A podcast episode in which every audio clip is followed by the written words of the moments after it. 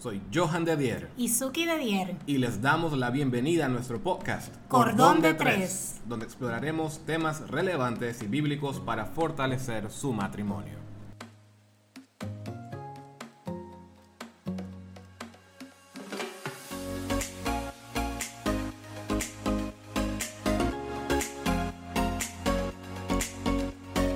Saludos amigos y amigas de Cordón de Tres.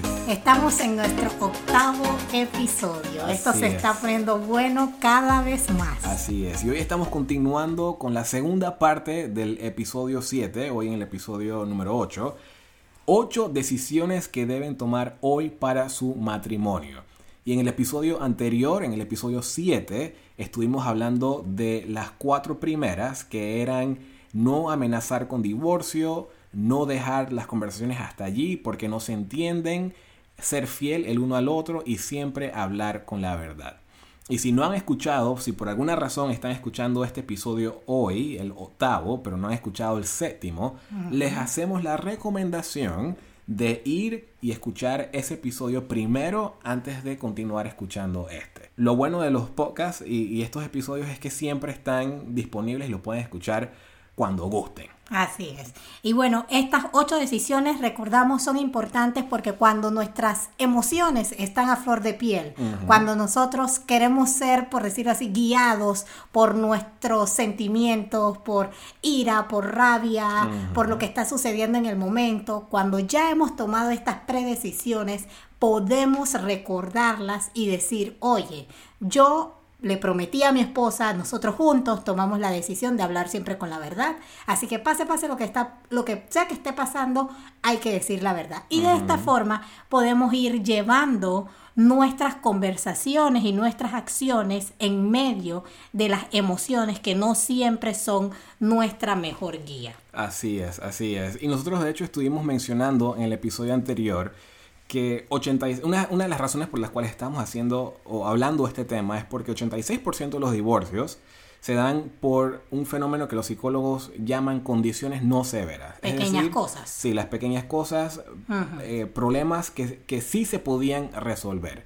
Y mencionamos algunos de, de ellos. Puede ser que, que han tenido discusiones similares a estos, pero por ejemplo no tener roles definidos dentro del matrimonio, no tener una visión compartida de lo que es el éxito, la falta de intimidad, expectativas sin cumplir, eh, las finanzas, que no necesariamente estamos hablando de la bancarrota o no tener dinero, simplemente puede ser el mal uso, la mala administración del dinero. O no estar de acuerdo en cómo estás utilizando el dinero. Exactamente, diferentes prioridades e intereses y la inhabilidad para resolver los conflictos.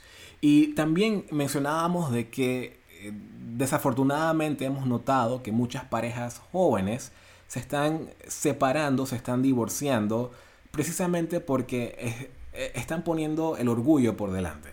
No están teniendo conversaciones donde la, la, humildad es la que está permeando esa conversación. Simplemente están dejándose llevar por el orgullo, están poniendo sus intereses por delante, lo cual está llevando su relación a finalizar y, y, no están luchando por, por el amor, por ponerlo de esa manera. Así que bueno, vamos a entrar en materia el día de hoy y empezamos con nuestra quinta decisión que debemos tomar para nuestro matrimonio. Así es. Y la quinta decisión es priorizar, así se dice esa palabra, priorizar. Poner de primero. Priorizar nuestro matrimonio por encima de todo lo demás. Y esto es, yo creo que esto es muy importante en, en la sociedad en la que estamos viviendo, donde hay tantas cosas que hacer trabajo, estudios, hijos, la iglesia, responsabilidades, compromisos, tantas cosas en las cuales nos podemos mantener ocupados. Y es muy fácil, inclusive es muy fácil, porque hemos visto esto, esto pasa mucho en las películas, de hecho, cuando hay películas así de, de, de amor pasa mucho que, que, el esposo siempre, ay, es el comprometido con el trabajo y él está tratando de sacar adelante a la familia y la esposa no es considerada porque él trabaja mucho y se están separando.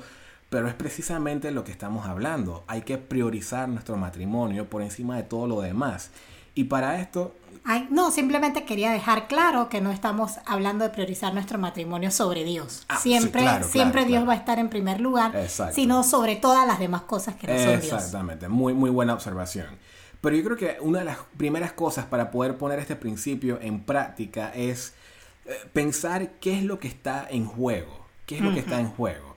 Y, yo me acuerdo hace poco, yo tuve una, una situación donde eh, me estaba sintiendo mal, eso fue terminando el año pasado, me estaba sintiendo mal y el, el, dolor era tan fuerte que hasta llegaron a pensar, oye, podría ser algún tipo de, o, bueno, no llegaron a pensar, pero me hicieron exámenes de cáncer y todo este tipo de cosas.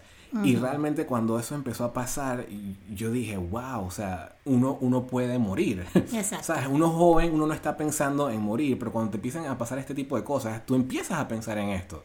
Y yo inicié a pensar, ¿qué está en juego? Eh, ¿Cómo he, cómo, cómo he vivido hasta este momento mi vida con mi familia, con mi matrimonio?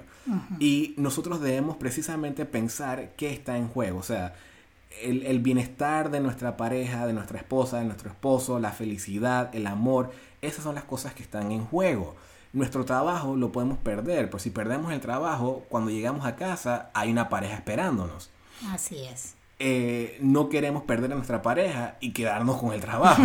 o sea, no queremos que eso pase de esa manera. Entonces, yo quiero mencionar rápidamente cuatro, cuatro formas o cuatro maneras que nos pueden ayudar a priorizar nuestro matrimonio por encima de todo lo demás. Y lo primero es encontrar tiempo diario para conectarnos con nuestra pareja. Exacto, y tiene que ser un tiempo de calidad. De calidad, exactamente. Y tú y yo, nosotros solemos hacer esto muchísimo cuando venimos del trabajo, tenemos ese momento donde nos desconectamos, nos sentamos en el sofá, eh, eh, en la sala, y conversamos y hablamos y nos reímos.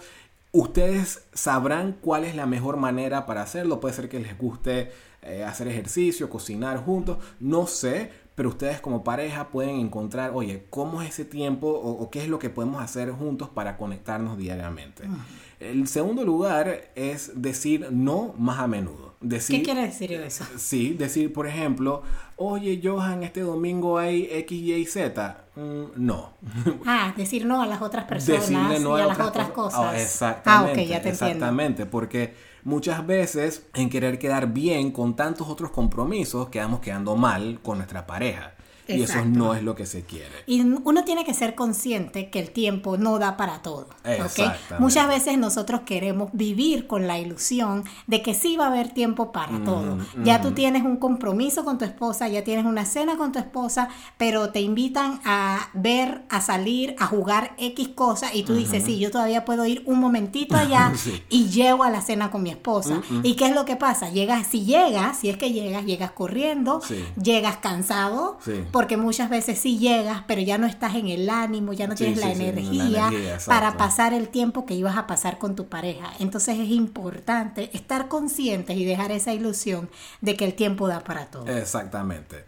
El, el, tercero puede ser que haga algo que pongan en práctica. A nosotros nos ha funcionado muy bien y es tener, establecer algo anual. Por ejemplo, nosotros cada aniversario usualmente salimos de vacaciones. Okay, Ese, eso, eso está estipulado, aunque no, lo, no nos sentamos y lo definimos de esa manera, pero como que automáticamente quedó ya eso está en nuestro subconsciente. Exactamente, como que independientemente de todo tenemos un espacio, pueden ser vacaciones o lo que sea, que ese es como nuestro retiro personal de pareja. Todos los años, en el mes de enero, siempre estamos saliendo de viaje, aunque tal vez Dios primero, gracias a Dios, hacemos otros viajes, pero ese es el que sabemos que nos vamos a, vamos a ahorrar y nos vamos a planificar en base a ese. Y por último, que les puede ayudar a priorizar su tiempo por encima eh, de matrimonio, por encima, su matrimonio por encima de lo demás, es seguir sus pasiones juntos. Y esto puede ser desde un deporte hasta algo literario, no sé, pero pueden seguir sus pasiones juntos. Y en eso de que tú sigues tus pasiones juntos, o sea, eso hace que tu pareja ocupe mucho más tiempo de lo que normalmente ocuparía. Porque si tu pareja solamente es la que te espera en casa, pero tu pareja no hace deporte contigo, no va a reuniones sociales contigo, no tienes otras cosas fuera del marco, por decirlo así, ya preestablecido del matrimonio, pues mucho menos tiempo vas a pasar pasar con tu pareja. Pero si compartimos muchas cosas más en común, si podemos tener la posibilidad de conectarnos o de estar involucrados el uno con el otro en espacios diferentes, eso también hace que nuestro matrimonio sea una prioridad sobre las demás cosas. Y en esto de priorizar nuestro matrimonio, a mí me gusta porque también con esto se honra tu matrimonio. Mm. Tú tú puedes darle lugar, tú puedes darle honor a tu matrimonio cuando tú eres capaz de priorizarlo, de ponerlo en primer lugar sobre tu trabajo, sobre reuniones sociales, sobre eh, simplemente relaciones con otras personas, tú sabes que le estás dando un valor a tu matrimonio y tu pareja lo va a reconocer, lo va a sentir y lo va a apreciar. Así es, así que esa es la decisión número 5, priorizar nuestro matrimonio por encima de todo lo demás. La decisión número 6 es siempre tomar decisiones juntos. Mm. ¿Y qué queremos decir con eso? Obviamente hay decisiones que son automáticas. ¿Qué me voy a poner hoy? Eh, ¿Qué zapatos voy a usar? O a veces qué voy a cocinar. Obviamente eso no requiere tanto análisis y no estamos hablando de estas cosas. A, veces tú me estás preguntando, ay, ¿qué me pongo? Siempre que yo esté tomando esa decisión contigo. Es que me ayudes, no que tome la decisión conmigo. Pero bueno, sabemos que sí hay otras decisiones que tienen un impacto mayor en nuestras vidas, como dónde vamos a vivir, o si nos vamos a mudar o no, hacer una inversión, cómo se gasta o cómo se ahorra nuestro dinero, qué tiempo pasamos con nuestras familias, qué tiempo se pasa con los suegros. Todo eso es una, una decisión de un impacto mayor. Sí, y tú mencionaste la palabra inversión y me recordó, creo que en el episodio número 6, que fue el último del 2019, estuvimos hablando de cómo enfrentar lo inesperado en el nuevo año. Y a nosotros comentábamos en ese episodio que tuvimos una situación bastante peculiar donde perdimos dinero en una inversión. Pero parte de la razón por la cual perdimos el dinero fue porque nuestro socio en ese momento que está invirtiendo con nosotros, él, curiosamente, nosotros pensábamos que sí, pero curiosamente él no le había comentado a su pareja que iba, o sea, sí le había mencionado que iba a hacer esta, como que estaba pensando hacer esta inversión, pero no le había dicho cuánto y no le había dicho de dónde iba a sacar el dinero. Y estábamos hablando de más de 10 mil, 12 mil dólares. Y cuando la, la, la pareja se entera, dice, ¿y ese dinero, ok, de dónde lo vas a sacar? Y él le dice, pues de X fondo que tenemos. Y ella le dice, jamás, o sea, tú no me vas a tocar ese dinero. Y ahí se cae la inversión de ellos y pues nos, impacta a nosotros directamente. Pero aquí un ejemplo muy sencillo de cómo algo tan grande esta persona estaba planificando hacerlo, pensando que su pareja iba a estar de acuerdo, pero al no haberlo conversado con ella, al no haber tomado esa decisión con ella, pues creó un pequeño conflicto entre nosotros. Exacto. Y bueno, quiero compartir con ustedes cuatro puntos entonces para tomar buenas decisiones juntos. Y el primer punto es que seamos honestos con todos los detalles de tomar, esta de, tomar decisiones. Como mencionó Johan en ese ejemplo, él no dio todos los detalles de lo que él estaba comentando o de la decisión que querían tomar. Entonces, muchas veces porque sabemos que nuestra pareja no va a estar del todo de acuerdo con X o Y cosa, omitimos detalles. Y eso no es una buena práctica cuando de tomar decisiones juntos se trata. Debemos ser transparentes, debemos de abrir sobre la mesa todos los pros, todos los contras, todo lo que tiene que ver con esa decisión para que nuestra pareja tenga, por decirlo así, un panorama completo de lo que queremos hacer y se pueda tomar una decisión objetiva. El número dos es sentar las bases de las decisiones que vamos a tomar juntos. Hay cosas que van a ir saliendo en el camino y que, bueno, nuestro sentido común, nuestro sentido dentro del matrimonio, ese sexto sentido nos va a poder decir, oye, esto yo creo que debo comentarlo con mi pareja. Pero hay otras cosas que desde ya nosotros sabemos que pueden suceder y que sería bueno que nos sentáramos y dijéramos, estas cosas en el momento en que pasen, en el momento en que se presenten, son cosas que quiero que por favor nos sentemos a tomar la decisión. No tomes una decisión solo, no tomes una decisión sola, sino que creo que es mejor conversarlo. Cosas como qué, como una inversión, como ya hemos mencionado, cómo gastamos, ahorramos el dinero. Nosotros tenemos una práctica que es realizar nuestro presupuesto cada quincena juntos. Sí, aunque a veces tú te adelantas.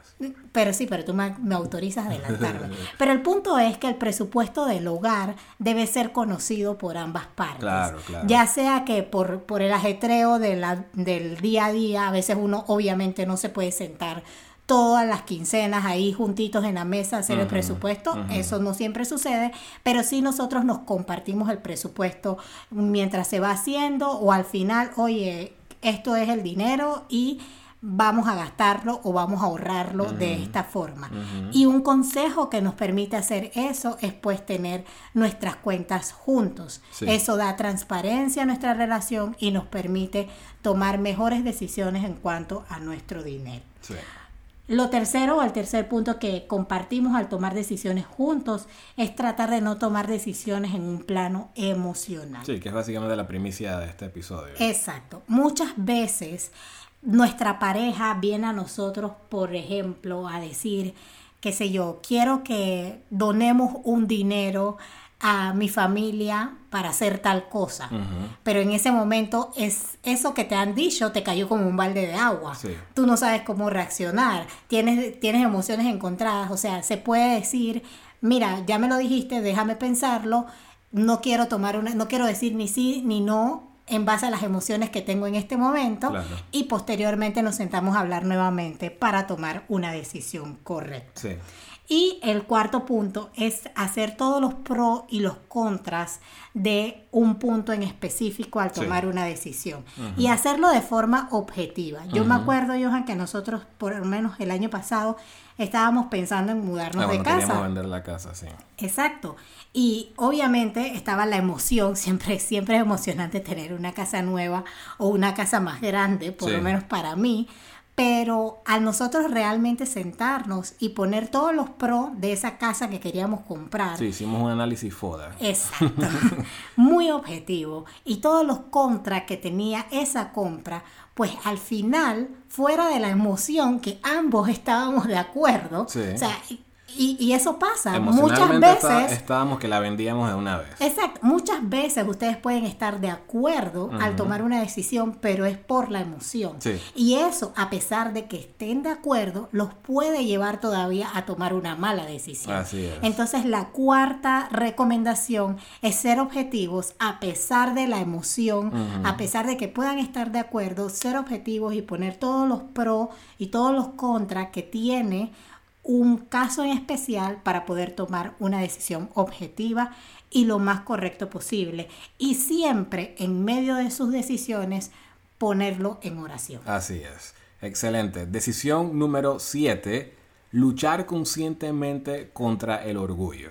Y aquí hay un, un, versículo en Proverbios que quiero mencionar, Proverbios 11, versículo 2, que dice, con el orgullo viene el oprobio, con la humildad la sabiduría. Y creo que esto lo resume muy bien. El orgullo simplemente trae contienda, trae conflicto, trae un, mal sabor a la relación. Y nosotros debemos hacer el esfuerzo como pareja de luchar contra el orgullo es posible que en su relación, como nos ocurrió a nosotros al inicio, ambos éramos muy orgullosos. Pero sumamente orgullosos. Exactamente. No sé por qué lo dices así con ese misterio. Pero bueno, éramos, éramos muy orgullosos, gracias a Dios, con mucha oración, eh, mucha lectura de la Biblia. Pues fuimos cambiando eso al inicio del matrimonio, porque lo traíamos en nuestro noviazgo. Y hoy somos personas mucho más humildes en ese sentido cuando estamos hablando o lidiando con una situación difícil. Pero muchas veces, como mencionábamos al inicio en el episodio anterior, la separación en, la relación o en el matrimonio puede venir más que nada por orgullo. Orgullo porque este es mi punto y yo lo voy a hacer prevalecer sí porque sí. O, o, porque yo considero de que tú estás equivocada y tú consideras que yo estoy equivocado y no nos vamos, no nos vamos a dejar.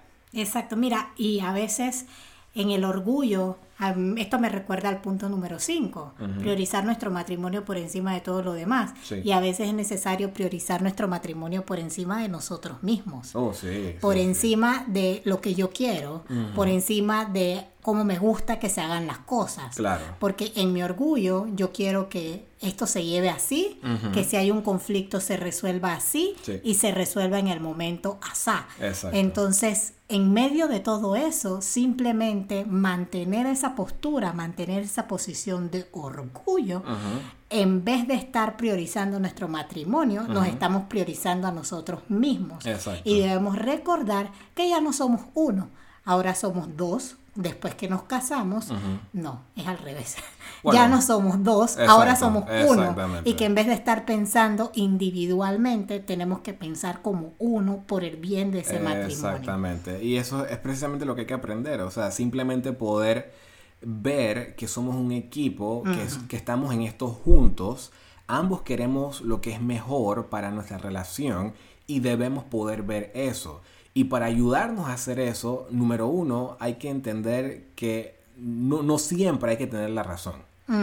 Y eso, eso es algo que nos va a costar al inicio porque puede ser que sí tengas la razón. puede ser que sí tengas la razón que lo que estás señalando es correcto, pero a veces hay que ceder. Exacto. A veces hay que ceder y probablemente en otro momento, cuando tengamos una discusión más calmada, donde no estamos diciendo vamos a dejarlo hasta allí, vamos a poder hacer ver a la otra persona, oye, mira que esto realmente es así, lo podremos hacer con amor, pero ya logramos, pues en otro momento no tener la, o sea, ceder la razón para el beneficio del matrimonio en ese momento y más adelante se puede volver a conversar, a discutir y se puede hacer entender ese punto. Eh, también lo que puede ayudar para luchar contra el orgullo es tener el deseo de crecer. Y ahí es donde entra un poco la humildad. Porque el, matrimonio es, es, un vehículo que nos permite precisamente un crecimiento emocional, intelectual.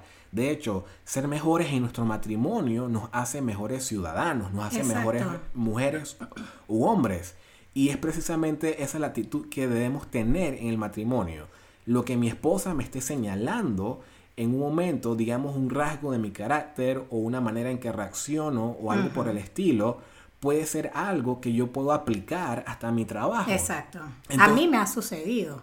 Por ejemplo, o sea, el orgullo y la manera en que yo era o tenía de hacer las cosas cuando recién nos casamos. O sea, eso también me traía muchísimos conflictos en mi trabajo. Claro y simplemente el cambiar, el ser más tolerante, el ser más paciente, más humilde en mi relación, se ha visto impactado también en mi lugar de trabajo. Exactamente. Y por último, no llevar cuenta de los errores. No llevar cuenta de los Esto errores. Es sumamente importante. Exactamente, porque si estamos perdonando, no vamos a estar llevando cuenta de los errores. Ay, es que la vez pasada y la vez pasada y la vez pasada. Van dos, mira. van dos, cero y van dos. No llevar cuenta de los errores. Y también que en medio del orgullo tú estás diciendo que hay que ceder y no se trata de ceder con no, no, frustración, pero eh, no se trata de ceder teniendo sentimientos todavía por dentro, ¿ok? Si tú realmente vas a ceder en un momento dado por el bien de la relación, no es para que después tú lo saques, eh, lo, lleves como una cuenta y digas, no, es que mira, yo cedí la vez pasada, ahora te toca a ti, ¿ok? Y no se trata de eso. Debemos recordar una vez más que somos un equipo y que al final todo es en pro de nuestra relación. Así es.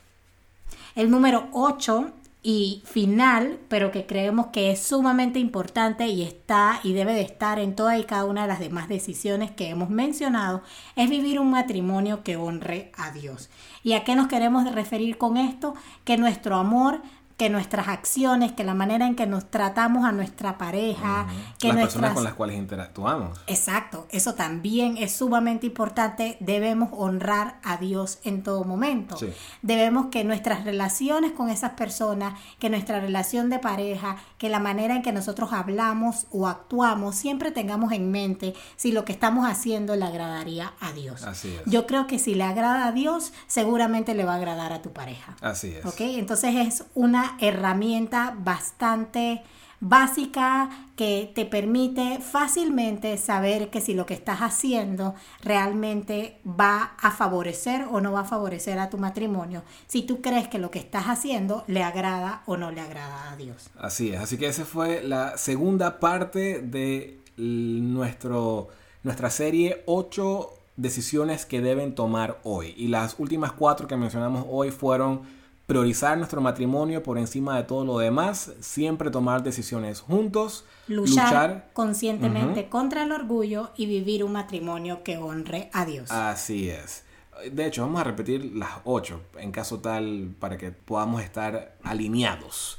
Las ocho en todas son, número uno, no amenazar con divorcio, no dejar las conversaciones hasta allí porque no se están entendiendo. La decisión número tres, ser fiel el uno al otro. Número cuatro, siempre hablar con la verdad. Número 5, priorizar nuestro matrimonio por encima de todo lo demás. Número 6, siempre tomar decisiones juntos. Número 7, luchar conscientemente contra el orgullo. Y número 8, vivir un matrimonio que honre a Dios. Así es. Y si ya tomaron las primeras cuatro decisiones porque escucharon el episodio 7, eh, obviamente, pues hoy deben continuar teniendo esta conversación, la parte 2 de su conversación. Y yo creo que esta, esta conversación es buena partirla en dos, así que fue bueno partir el episodio en dos. Sí, sí, puede porque la verdad, sí, sí, puede ser muy pesado para una sola conversación. Pero en fin, esperamos que hayan tomado el reto de tomar estas decisiones. Estamos seguros de que los pueden ayudar en su matrimonio. Estas nosotros las hemos hecho, nos han ayudado a nosotros en estos seis años. Y queremos que nos escriban, escríbanos para decirnos cómo les fue teniendo esta conversación qué decidieron y también puede ser que hayan decidido algo adicional. Pero, sí, claro, y, y, nosotros, y nos dicen y así nosotros también podemos decidirlo. Exactamente, pero coméntenos y también como mencionamos en el episodio anterior, si hay algún tema que quieren que nosotros conversemos, que discutamos en estos, en estos episodios, avísenos o si tienen alguna pregunta que podamos responder, con mucho gusto lo queremos hacer. Así que gracias nuevamente por escucharnos y será hasta el próximo episodio. Hasta luego.